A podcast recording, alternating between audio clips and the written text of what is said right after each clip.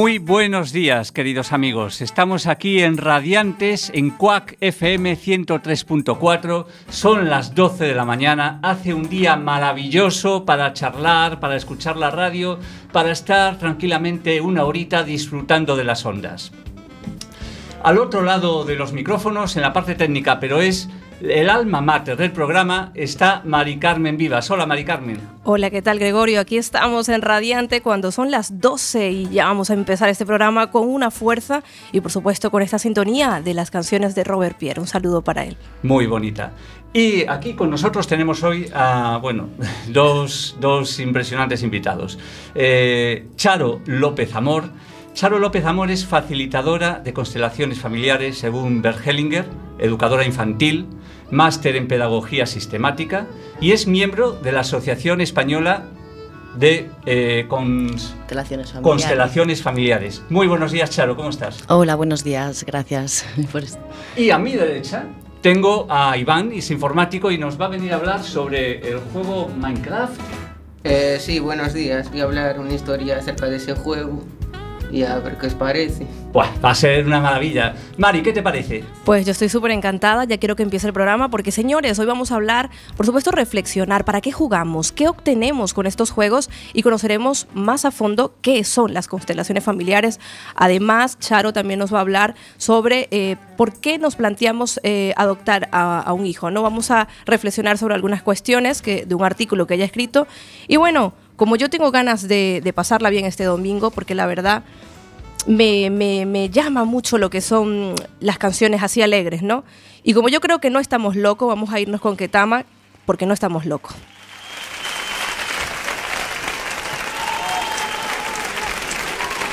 No estamos locos, que sabemos lo que queremos.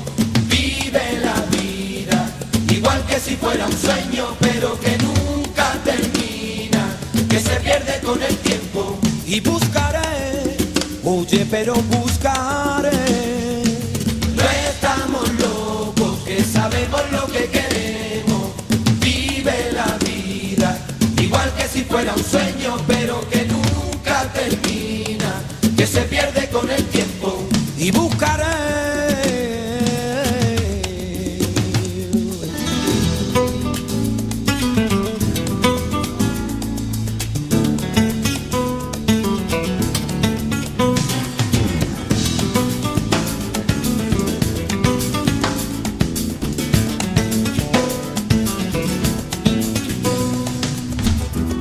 desperté esta mañana y empieza de nuevo un día.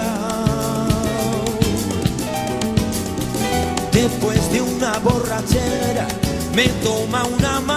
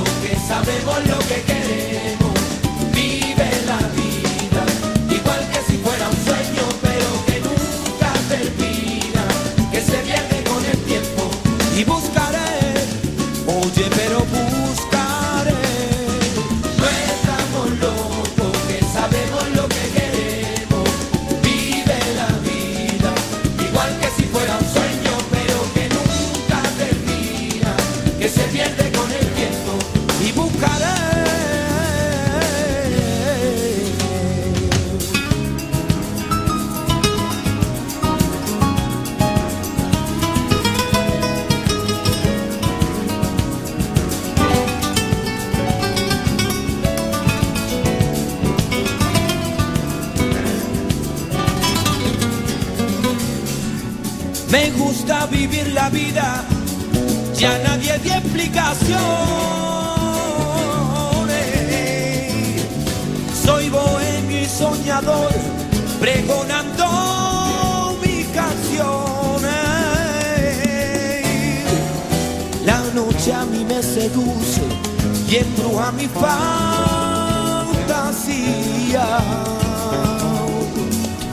Y es que la noche me inspira y en mi adorada enemiga. No estamos locos, que sabemos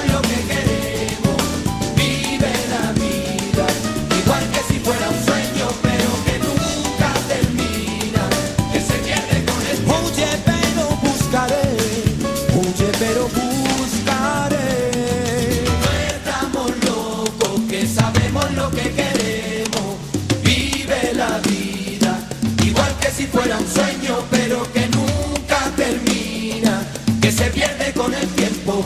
y buscaré.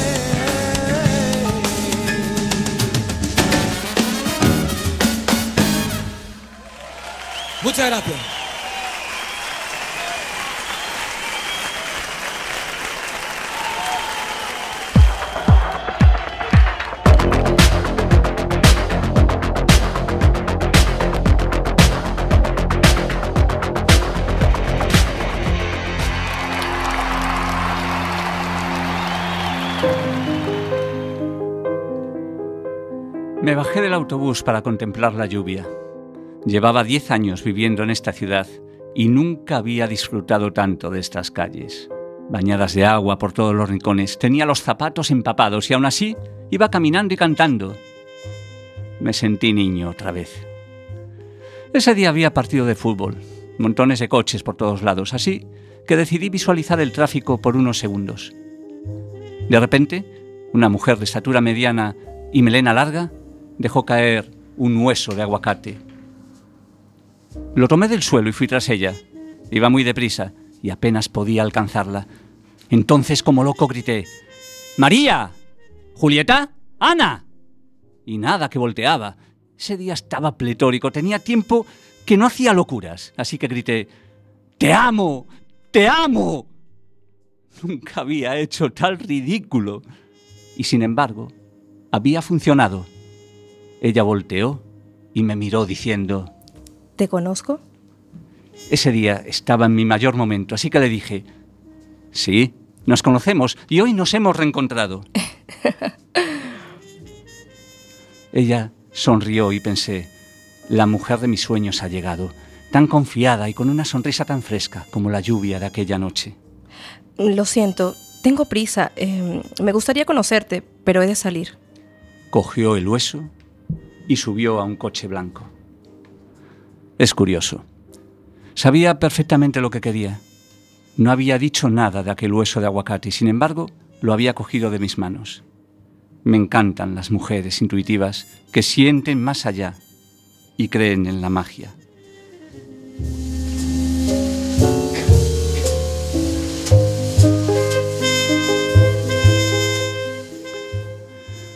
Julia de mis amores, hoy es 13 de noviembre y aún sigues intacta en mis pensamientos.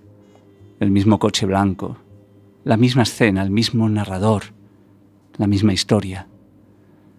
Saliste y marchaste a un mundo mejor, así dicen, a mejor vida.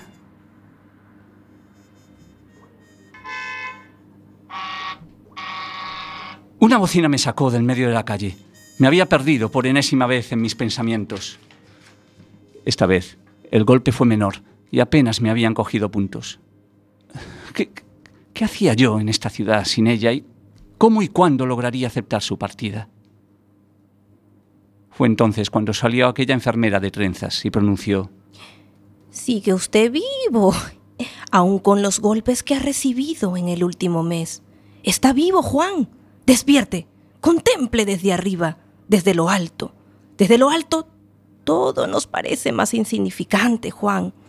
Ay, ya lo decía mi hijo. Los héroes ven el mundo como es, un punto en este gran lienzo. Me marché de aquel hospital y comprendí que estaba vivo, que por alguna razón no me había marchado con ella. Cerré el libro y dejé el capítulo para cuando me sobraran las palabras.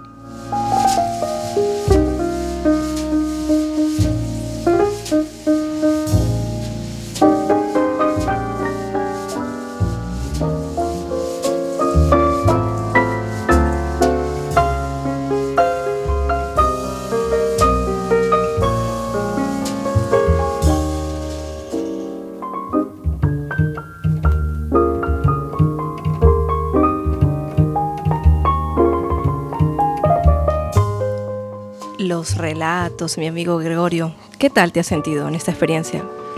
Bueno, este ha sido especialmente bonito. Además, eh, creo que lo ha escrito una persona muy cercana a nosotros. No sé, no sé exactamente quién es, pero me han dicho que es alguien muy cercano. Y eso, pues entonces se vive aún con más emoción. Pues sí, ahí estamos, aquí en Radiantes FM, dando paso a nuestra creatividad, ¿no? Que es lo importante, sacar todo eso que tenemos dentro, porque incluso un elemento como ha sido la lluvia, el bus, el tráfico, la bocina, nos puede llevar a, a escribir historias, ¿a que sí? Sí. Pero lo más importante es que nosotros estamos escribiendo las historias todos los días según las cosas que hacemos. Es la historia de cada uno y eso es lo más bonito que hay. Pues sí, así es. Historias, historias aquí en Radiantes. Bueno, nos vamos con esta canción de Pharrell Williams, se titula Happy. Y en nada estaremos con Charo López Amor, aquí en Radiantes.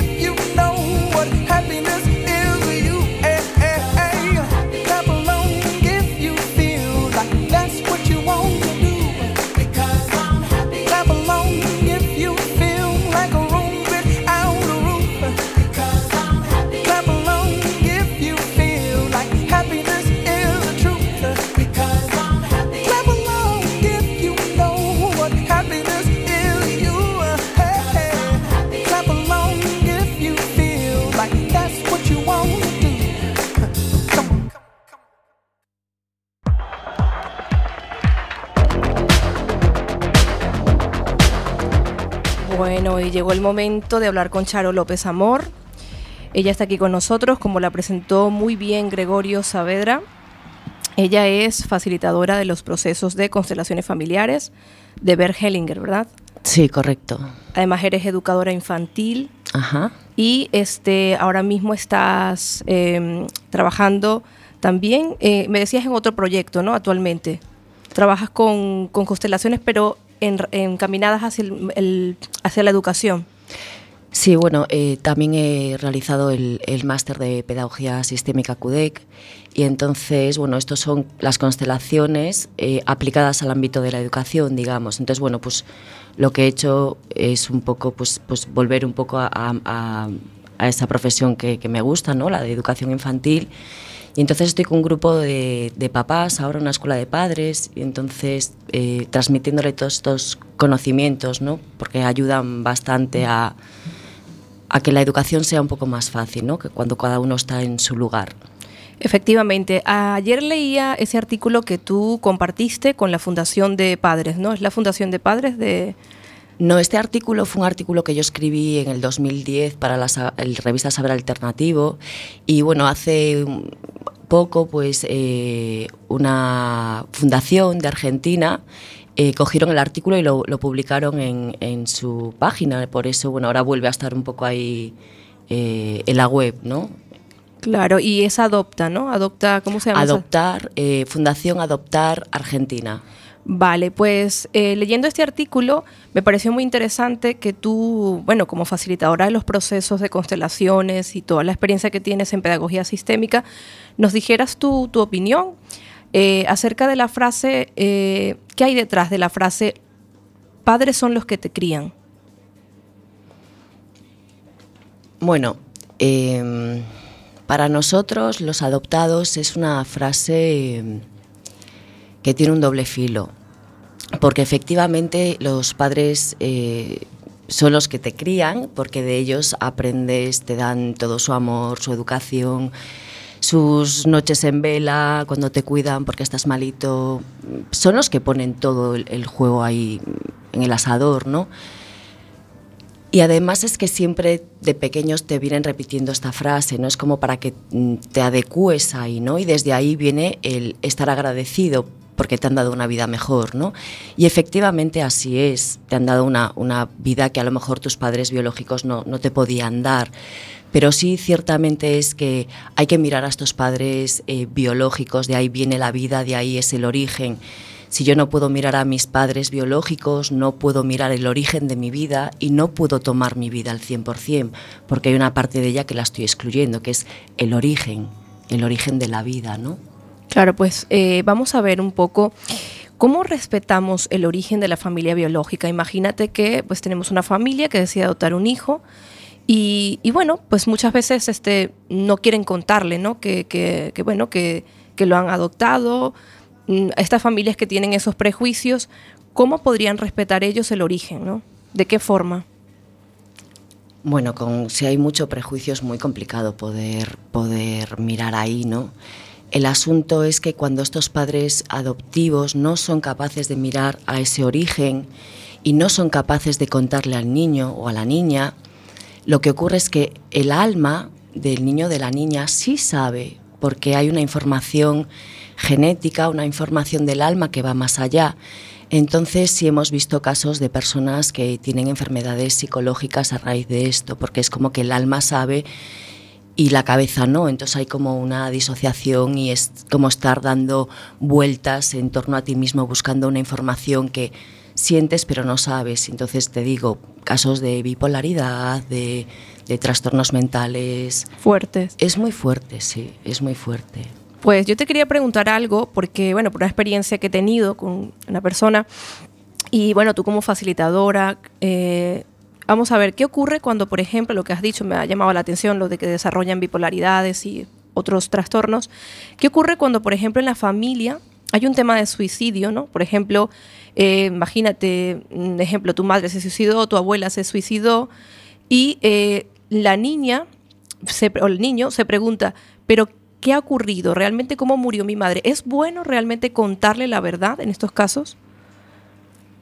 Hombre, hay que tener en cuenta un poco la edad también, ¿no? Porque sí es, importante saber si esa personita tiene las herramientas emocionales para poder sostenerlo. Eh, lógicamente, una vez que uno se va haciendo adulto, es bueno que sepa eh, qué ha pasado ahí, porque, mm, a ver, las constelaciones familiares es una herramienta de trabajo, pero están basadas en una filosofía que son los órdenes del amor, y esto es para mí lo más importante, ¿no?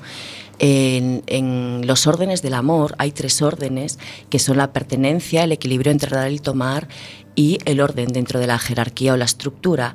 Aquí me estás hablando de una exclusión, ¿no? Excluimos el hecho de que se suicidaron, entonces todo lo que se excluye tiene que ser incluido otra vez o todo lo que se evita se invita. Entonces, ¿qué pasa si a este niño, a esta niña no le cuentan? Pues que probablemente el día de mañana tienda hacia ahí y mm, no a lo mejor hacia el suicidio, pero sí a lo mejor una persona con mucha depresión, una persona que tira hacia la muerte. Hay muchas personas que podemos ver por la calle que van caminando, hacen su vida, pero realmente son zombies, no están presentes, ¿no? podría darse este caso. Ahora, no podemos decir dos más dos son cuatro, hay que mirar cada historia eh, mm, y ver mm, qué ocurre en cada una de ellas. Pues vamos a ver, es bastante profundo el tema de las constelaciones familiares. Eh, por eso yo quiero, eh, así para los que nos están escuchando, los oyentes, que tú nos expliques, Charo, en qué consiste una constelación familiar. ¿Cuál es su objetivo? Bueno, el objetivo es eh, mirar cuál es el asunto, la dinámica de fondo que hay en, en esa familia, en esa persona, en ese cliente que viene ¿no? con una demanda, eh, cuál es el origen de, de, esa demanda, de esa situación que de alguna manera quisiera cambiar y eh, se puede ver una solución al respecto. Y el trabajo es fenomenológico y lo hacemos a través de representantes, bien si es una consulta individual a través de muñecos, a lo mejor, algunas otras herramientas, y si es un taller grupal, pues eh, lo que hacemos es coger representantes para cada miembro de la familia. Y ahí lo que ocurre es que, bueno, entramos, es como un campo mórfico, es la teoría de Rupert Sheldrake, donde eh, la información está, entonces es como que la persona que está representando toma la información que está ahí en el ambiente. ¿no? Yo tenía una, prof una profesora, María de los Hoyos, ella era especialista o es especialista en enfermedades mentales, y nos explicaba, es como cuando sale el cliente, es como el, el círculo, lo que está dentro del círculo se tiñera de una tinta de color de esa familia, ¿no? Y en el momento que, que ponemos a los representantes son como si fueran magdalenas dentro de un café con leche y como que absorben esa información, ¿no? Y la información se muestra sin saber, sin conocer. Es difícil de explicar, esto es algo que hay que vivirlo. Pues me parece muy interesante porque, bueno, yo tuve la oportunidad de, de, participar en una constelación familiar grupal y fue muy curioso porque yo experimenté en un momento, no me acuerdo quién me tocaba representar porque fue hace muchos años, y experimenté mis piernas como bloqueadas, o sea, yo no me podía mover y sentía muchísimo peso. Uh -huh. Y no, no llegamos a analizar, porque bueno, la chica que nos hacía la constelación, para ella era importante no analizar, ¿no?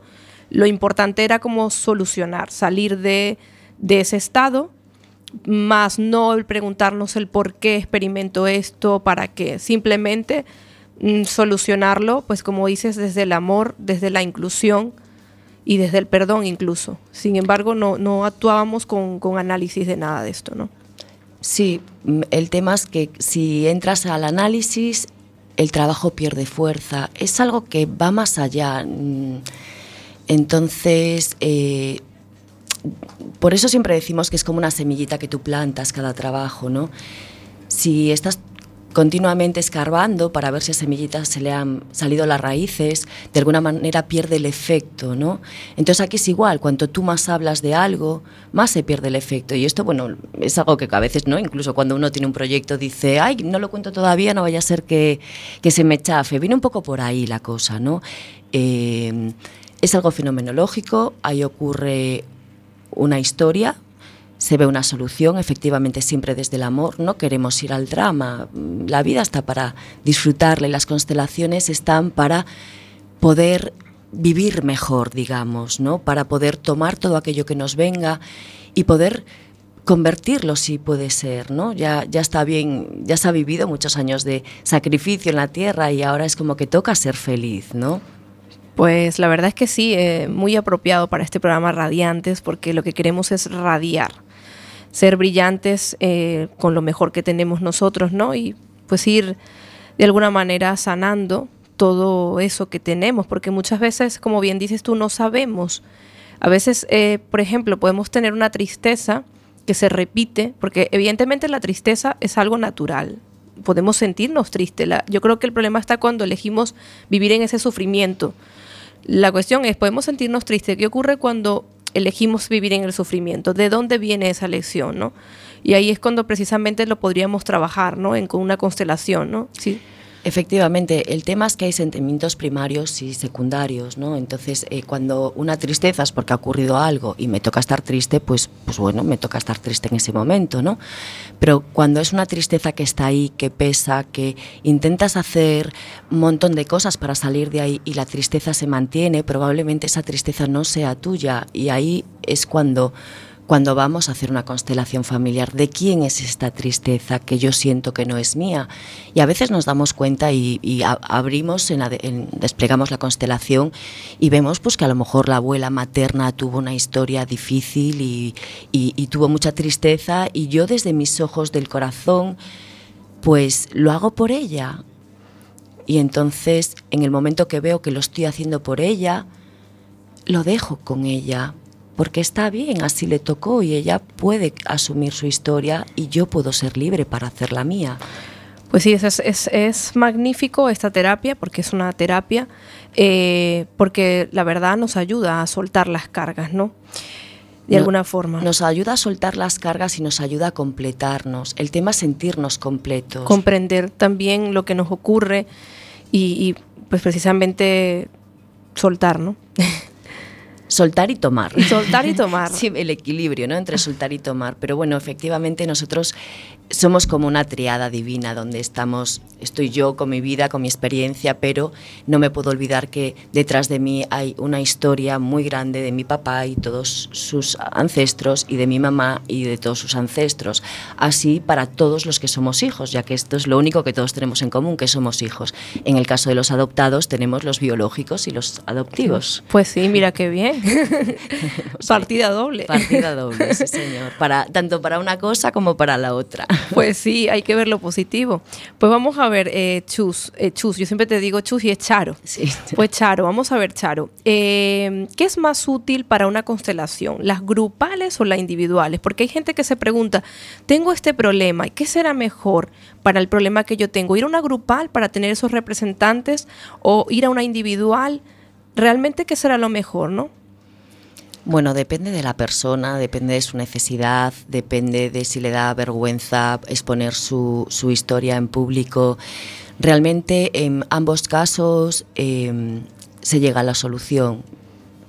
Ahora hay quien prefiere eh, trabajar en grupo porque así puede si mm, sentir al otro, eh, me refiero que a lo mejor, pues no sé, es una historia con mamá, porque todavía no la tengo ahí aceptada y a lo mejor a la hora de, de- de que eso se suavice, si estoy en una grupal y tengo una mujer que pueda hacer de madre, puedo abrazarla, ¿no? Claro. Eh, pero realmente las dos maneras apuntan a, a una solución. Vale, ¿qué se necesita para ser un buen constelador? Uy, pues sobre todo trabajo personal. Esto yo diría que, que una buena formación, una buena formación y, y es trabajo personal, todo el rato es trabajo personal y todo el rato es como llevar los órdenes del amor a tu vida, ¿no? Es em, algo ocurre, algo no fluye y, y ver qué estoy haciendo. Igual me estoy poniendo por encima de mi madre porque le estoy diciendo que se ha olvidado de ir al médico y que tiene que ir, ¿no? O me estoy dejando que mis hijos me digan cómo tengo que hacer las cosas o qué quieren ellos en vez de yo ser la que dice en casa cómo hay que hacer. O entonces es ampliar esa mirada, ¿no? Y poco a poco te vas dando cuenta, o, ay, pues estoy excluyendo a esta persona, no me di cuenta, o mm, esta persona me dio mucho y yo no he compensado. Siempre se trata de ir viendo. Y es, algo de llevarlo al día a día. Me refiero a las constelaciones, es una herramienta, como dije antes, pero es una filosofía de vida. Entonces, cuanto más miras desde los órdenes, más te das cuenta de, de- de cómo fluye. Y para ser un buen constelador, realmente lo que hay que hacer es mirar mucho para adentro. Claro. ¿Cómo son los órdenes del amor? Cuando te refieres a los órdenes del amor, ¿a qué te refieres? hablo de estos órdenes que descubrió Bergelinger que rigen los sistemas, ¿no? Y estos órdenes son eh, la pertenencia, el equilibrio entre dar y tomar y el orden dentro de la jerarquía. A veces nos lo saltamos, a veces excluimos, excluimos a lo mejor a niños que eh, fueron abortados naturalmente o provocados, ¿no? Y como pues no está y es difícil hablar del asunto, pasamos página y luego nace nuestro siguiente hijo y decimos es el primero, pero en realidad es el segundo o excluimos a alguien pues porque no nos gusta su carácter o porque es alcohólico o es drogadicto, entonces se echa de la familia o alguien que se va a vivir al otro lado del mundo y terminamos perdiendo la relación. Todo aquello que es excluido o temas en la familia que son excluidos, ¿no? Entonces todo lo que es excluido vuelve, tiene que ser visto, como un fractal.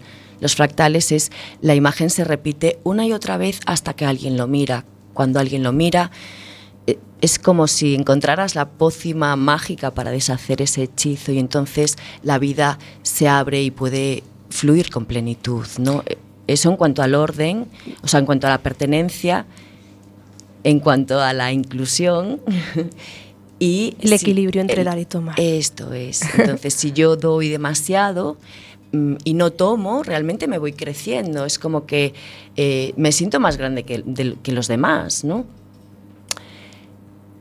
Los papás no nos dan lo más grande, que es la vida. Ahí nosotros no podemos devolverla de vuelta, pero sí honramos teniendo hijos o bien haciendo algún proyecto de vida que sea como nuestro hijo, ¿no? Pues una empresa, un libro, un- cualquier proyecto, ¿no? Y luego, pues eso, el, orden en la estructura, en la jerarquía, y es que yo no le puedo decir a mis papás cómo tienen que hacer las cosas. Y yo no puedo dejar que mis hijos me digan cómo hacer las cosas. A veces efectivamente los escuchas, ¿no? Lógicamente, pero bueno, sabes a, sabes a lo que me estoy refiriendo, ¿no? Claro que sí, y seguramente te vamos a invitar más veces aquí a Radiantes, porque nos parece un tema bastante interesante. Eh, mm, recordar que estamos ahora en la sección salud del programa y consideramos que salud, por supuesto, lo más importante es eh, la el equilibrio ¿no? entre la salud mental, la salud emocional, que es lo que hablamos aquí. Y pues una vez que tenemos eso, también se va, a re- se va a repercutir en nuestra salud física, en nuestro cuerpo, porque somos uno, ¿no? Con todo lo que somos. Esto es así. Pues para finalizar, queríamos saber un poco cómo podemos contactar contigo y esas próximas jornadas que me hablabas o encuentros que se van a producir aquí en Coruña. ¿Podrías comentarnos acerca de esto? Sí, bueno, esto es una noticia recién salidita de- del horno, eh, ya que bueno, pues, eh, nos han concedido el proyecto de las treceavas jornadas de la Asociación de Constelaciones Familiares de la AEBH.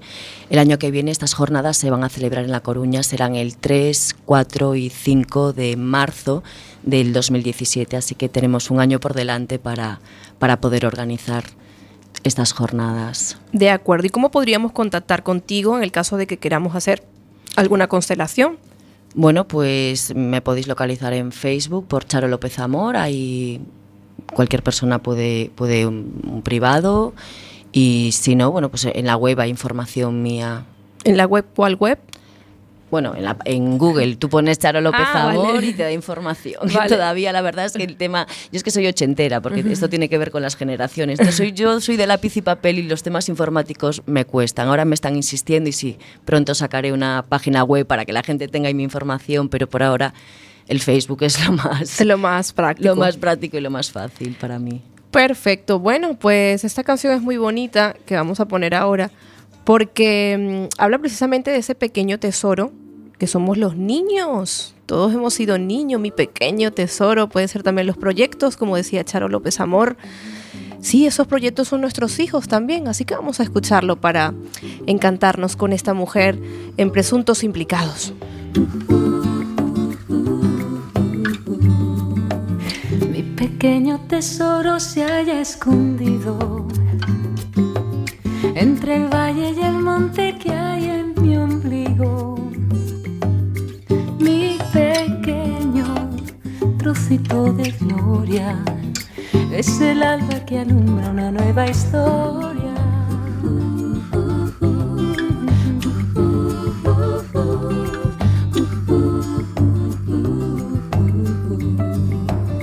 Mi pequeño tesoro quiere ver con por él me despliego como una rosa. Mi pequeño trocito de vida es un ángel que viene a mí de puntillas.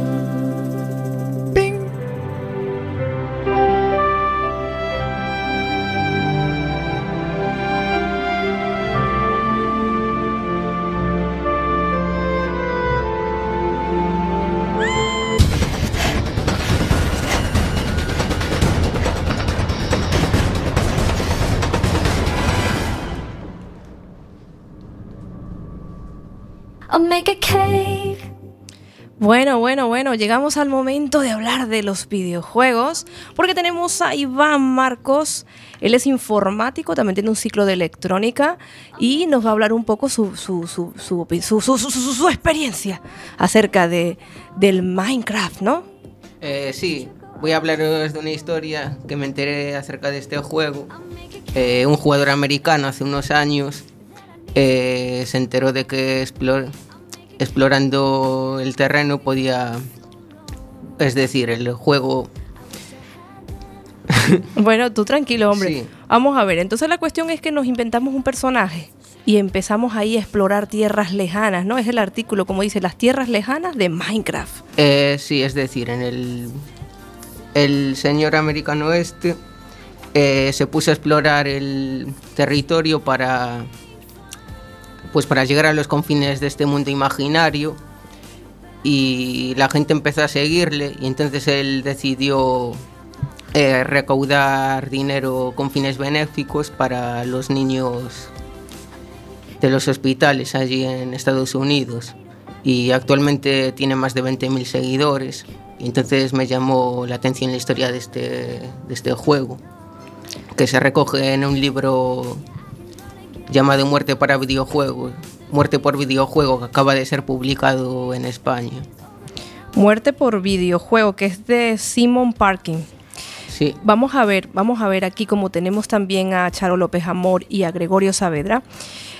Vosotros, ¿qué, ¿por qué creéis que, que este señor pues tiene tantos seguidores? ¿Por qué creéis que los videojuegos mm, atraen, no? ¿Por qué creéis vosotros esto? A ver.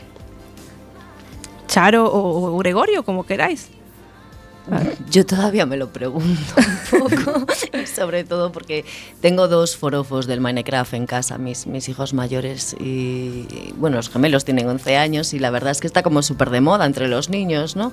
Sí. Pero yo todavía la verdad es que no tengo muy claro de qué, de qué va el asunto, ¿no? Claro, el juego trata de, de recolectar materiales o alimentos y sobrevivir y construirte. Te puedes construir lo que quieras, casa, lo que, lo que imagines ahí. Es un mundo que se genera por ordenador y puedes hacer prácticamente lo que imagines. El juego viene a ser la sucesión de los juegos que jugamos nosotros con piezas de Lego pues aplicado al mundo de la informática. Y así lo ven los los expertos en educación infantil. Algunos han comentado que este juego de Minecraft es el nuevo Lego de nuestros tiempos. Sí, bueno, en casa desde luego se parece. O sea que desde ese punto de vista es un juego creativo, es ayuda al- a los chavales a, Sí, a claro. desarrollar imaginación. Sí, desde luego que en ese sentido es bueno. No sé, yo. Bueno, pues fíjate tú, es interesante porque, bueno, yo la verdad nunca jugué con ni siquiera con los Legos, ni con videojuegos, la verdad. Pues lo que te perdiste, porque Sí, sí, sí, porque hay mucha gente que me dice que es una maravilla. Yo nunca jugué con esto. Sin embargo, me, me resulta interesante que, que lo hayan definido así, ¿no? Como el próximo, o sea, el Lego de nuestros tiempos. Porque claro, los tiempos van cambiando y evidentemente, pues a lo mejor ya, ya el Lego ha pasado a la historia. Sin embargo, por cierto, en próximos programas vamos a tener una chica que nos va a hablar de esos juegos eh, artesanos, a como volver otra vez. Sin embargo, hay gente que quiere volver pues a- otra vez a esos juguetes de madera en donde éramos pequeños. ¿Vosotros qué creéis al respecto con esto? yo creo que va un poco también en función de los tiempos, ¿no? Hoy en día que vivimos en un mundo digital está claro que muchos de los juegos siempre van a estar basados en el mundo digital y no por eso hay que escapar de ellos. O sea, no- yo creo que no tenemos que pensar que, Que son malos. malos. Eh, hay que usarlos bien y, y- y a los niños lo que creo es que hay que darles la- las herramientas para utilizarlos bien. Y nosotros tenemos que educar a nuestros niños para que, para que los utilicen correctamente. Claro, ahí es que ahí es donde íbamos, porque yo tengo muchas, bueno, conocidas, ¿no? Que me hablan de que, bueno, de que tengo una amiga que tiene el niño y que realmente no haya cómo quitarle los videojuegos. Incluso hay que escondérselo, hay que llegar a tales puntos porque es que está enviciado, ¿no? ¿Ustedes creen que esto también genera vicio? Bueno, yo creo que incluso yo con las Barbies, yo recuerdo que yo quería jugar todo el rato con las Barbies. De alguna forma sí que cuando te gusta algo estás ahí. Es, es cierto, la verdad si te pones a pensar, Claro, las Barbies era un tema, ¿no? Pero sí que te quedabas ahí como horas y horas con tus Barbies y tu mamá, ven a comer y, tal, y te, ibas a- te llevabas a la Barbie contigo a comer. O sea, pues no sé qué opinas tú, Charo, acerca de, al respecto con, lo, con ese vicio de los videojuegos, ¿no? Bueno, ahora con lo que estás diciendo me, me ha dado que pensar, ¿no? Efectivamente, como nosotras también nos quedábamos eh, enganchadas en el juego con las muñecas.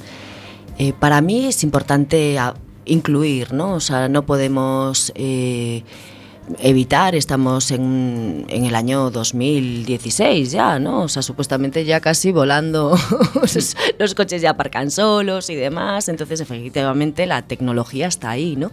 Pero creo que también es muy importante eh, seguir manteniendo eh, lo que ya había, ¿no? El, contacto con la madera, eh, el contacto con los materiales naturales.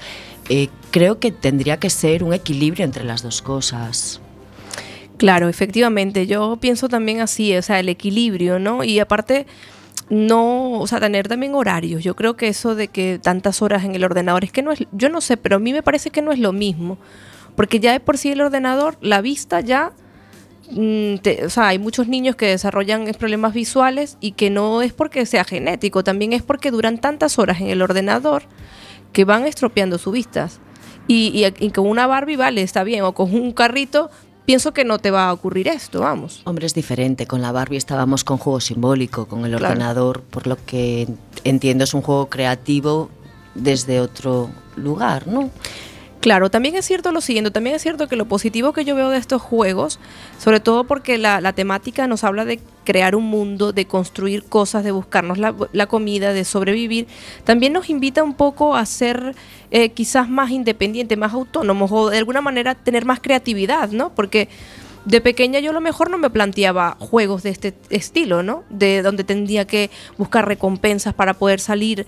Realmente es una aventura. O sea, entiendo perfectamente que haya tanta gente enganchada porque de alguna forma es una aventura, ¿no? Es una aventura que no lo vivimos en esta vida real, ¿no? De o bueno, ahí O claro, sí. o sí, o sí, o sí, pues, Depende, depende, depende, es que realmente sí, sí es verdad. Pues, pues entonces también me hablabas tú de, mm, de ese libro de mm, Muerte por videojuego, en donde se relataban historias, ¿no? Tú me comentabas, Iván, Sí, de esas granjas que existen esas famosas granjas, en donde pues hay niños o bueno, adolescentes que juegan más de 10 horas para conseguir recompensas, porque en otros países, en Europa, pues compramos, o bueno, compran a gente que compra, pues esas recompensas porque están, no tienen tiempo. Digamos que yo trabajo 8 horas, no tengo tiempo de jugar esas 10 horas que ya otra persona en China, no sé en dónde está jugando. Tú me hablabas de algo así, ¿no? Sí, sí, en China se ha montado ese negocio de jugar a juegos muy populares en Europa y desbloquear oro, dinero, recompensas dentro de ese juego y vendérselas a la gente de Occidente, los europeos y los americanos que tienen menos tiempo para jugar. Y claro, y la gente con esa adicción que tiene a los juegos y quiere tenerlo mejor y no puede dedicarle suficiente tiempo, pues meten ese dinero a mayores de comprar el juego, que yo eso nunca lo he hecho y ni, ni creo que lo haré, pero bueno. Para mí jugar es lo que me gusta jugar y desbloquear las cosas por mí mismo, no pagar para conseguirlo. Claro, pues mire, es bastante curioso porque yo creo que lo que nos pasa a todos, o nos ha llegado a pasar, yo creo que la reflexión está, es hasta qué punto no empezamos a, a ir a los extremos, ¿no? Porque está bien disfrutar del juego, pero hasta qué punto hemos llegado de crear pues estos, estas empresas para precisamente, eh, digamos de alguna manera, sustituir esa necesidad, ¿no? Que tiene esa persona como de acumular cosas, ¿no? O de alcanzar objetivos y entonces son capaces de, de, comprar estos juegos. Yo realmente no sé, invito a la reflexión porque creo que tiene que haber un equilibrio en todo lo que hagamos en nuestra vida. Pienso que, que no se puede llegar a tan lejos, ¿no? Y sobre todo sin saber quién está, quién ha conseguido esa recompensa. ¿Cuántas horas ha estado esa persona al quien yo le estoy comprando, la persona, el, el jugador, al que yo estoy comprando esa recompensa? ¿Cuántas horas ha estado esa persona? Porque, como bien decías tú, Iván, no es tan fácil, ¿no? Conseguir esa recompensa. Ah, no. A juegos que he jugado yo, pon que en un año igual yo he jugado ciento y pico horas. Amigos que son mucho más pros igual han jugado 500 horas o más. Y, y no han conseguido. se han Sí, no, y han conseguido, vamos, la mejor espada del juego y de todo, vamos. En 500 horas. O más, vamos. escuchar bien oyentes en 500 horas o más. Bueno, la cuestión está es, ¿es realmente ético que estemos comprando ese tipo de recompensa sin saber cuántas horas está esa persona? Es que hasta qué punto, ¿no? También habría que entrevistar a una persona que, que realmente sea el jugador para ver si realmente se siente bien, porque tú me comentabas que incluso mm, están 10 horas o más y les pagan, como dicen, cuatro duros, vamos. Claro, sí, supongo que allí los salarios en China no, no estarán bien pagados y menos esa gente que los tienen explotados para, para ju- jugar ahí en granjas de, de jugadores.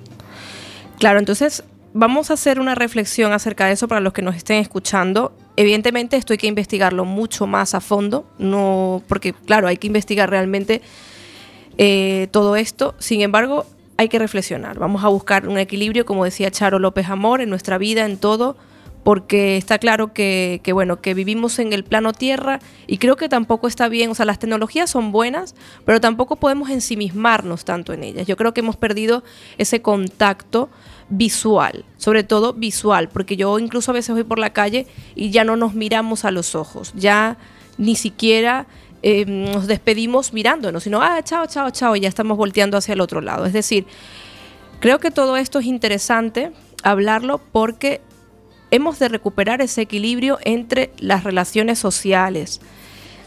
Eh, los videojuegos están bien, pues igual se pueden incluir en, los, digamos, en los centros cívicos. Se puede incluir eh, los videojuegos en los centros cívicos, pero quizás más como estilo club de la lectura, pues club de juegos, club de videojuegos, que se conozca, que la gente interactúe, si se quiere potenciar esto de una manera más social, menos menos, digamos, adición, ¿no? Porque creo que a veces se pasan los límites. No sé vosotros qué pensáis, no sé, a mí me ha venido esto. Yo creo que ya existen, ¿eh? ¿Ya existen esto? Sí, tienen que existir. ¿Las Y- partidas de videojuegos? Hombre, eh, yo ya soy un poco mayor. En mi época existían los clubs de juegos de rol. y tú te ibas a un local en donde se jugaba al rol con otra gente, ¿no? Yo me acuerdo siempre de un juego que yo no sé si conoce a alguien, pero era muy adictivo también. Era un juego de tableros, era un plano de Italia y se llamaba Maquiavelo, creo recordar. Estaba ambientado en la Italia del siglo XII, XIII, XIV, XV, en la creación de los reinos papales y tal. Y tú también cogías unas fichitas y ibas progresando. Y como ese había otros muchos juegos. Y luego esos fueron evolucionando. Porque cuando empezó todo el tema de los videojuegos, eh, incluso hubo alguna versión de este juego y de otros que antes eran en- de mesa, hubo versiones a nivel informático. Y se seguía yendo a esos clubs a jugar. Con lo cual yo entiendo que habrán evolucionado y, y- y- y seguro que hay. Pues seguramente que los haya, no lo sabemos. También aquí vamos a investigar en Radiantes, nos vamos a meter en todos esos sitios a ver qué es lo que se está Nuevo haciendo. programa de investigación. Investigaciones, Gregorio Saavedra. Pero vamos a tener que pedir cuatro o cinco horas para este programa porque... Claro, la verdad es que sí, porque estamos aquí con una energía que nos proporciona la radio, ¿verdad? El A ver si vamos a coger nosotros también vicio con la radio. Eso no puede ser bueno, ¿eh? Bueno, a ver, Charo López Amor, eh, de verdad gracias por venir y estar aquí compartir con nosotros Muchas gracias a vosotros también por invitarme. esta mañana aquí en Radiantes. Iván Marcos, que también está con nosotros compartiendo su experiencia como jugador, su experiencia y lo que le ha llamado la atención, que ha sido este artículo. Gracias por estar con nosotros. Nada, gracias a vosotros, un placer. Pues sí, señores, entonces nos vamos a ir con Nati Roots Groove Boom. Esta canción vamos a escucharla, vamos a irnos a estos ritmos brasileños ahí, de reggae, de todo un poco, porque es un grupo brasileño. Y bueno, en nada volvemos con el resumen del programa. Seguir pasándola bien aquí en Cuac FM 103.4. Escrever bom que não tem cor. Realize o que você deseja. Sois a paz e o amor. Te acompanhe onde você esteja e vamos dançar. A vida é nossa maior riqueza. Flores no ar. Parece quando você chega e não vai mais cultivar a dor. Preocupar que não vale a pena. Secar lágrimas que já chorou. Viva a felicidade plena e vamos dançar. A vida é nossa maior riqueza, você chega e brilha o mundo com seu andar. Bossa nova de Jamaican Style, tempo parou de vez. Você dançava ou cantar outra vez. Faça o seu mundo desfilar. Você é a estrela que vai brilhar. Céu azul tropical, ouça e sinta o som. Eu quero dançar. Também sou África, quero espantar a dor. Porque eu sou a encher meu coração paz. Com a força que você me traz, que você me traz, oh baby. Eu quero dançar. Também sou África,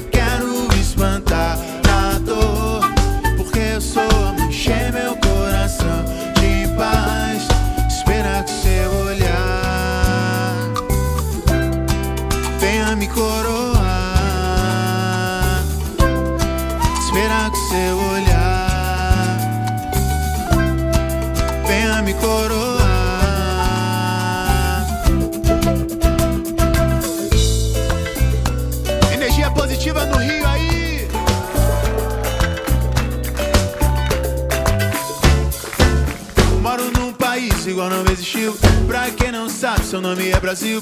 Aqui acreditamos na saída, na esperança, no amor e na vida. Agradeço a Deus por poder contar com tanta beleza no mesmo lugar. Preta, branca, índia, asiática. E o olhar misterioso das filhas de Alá. Não dê mais tempo para a depressão. A vida passa feito um avião. Viva com amor e alegria. E ouça e sinta o som.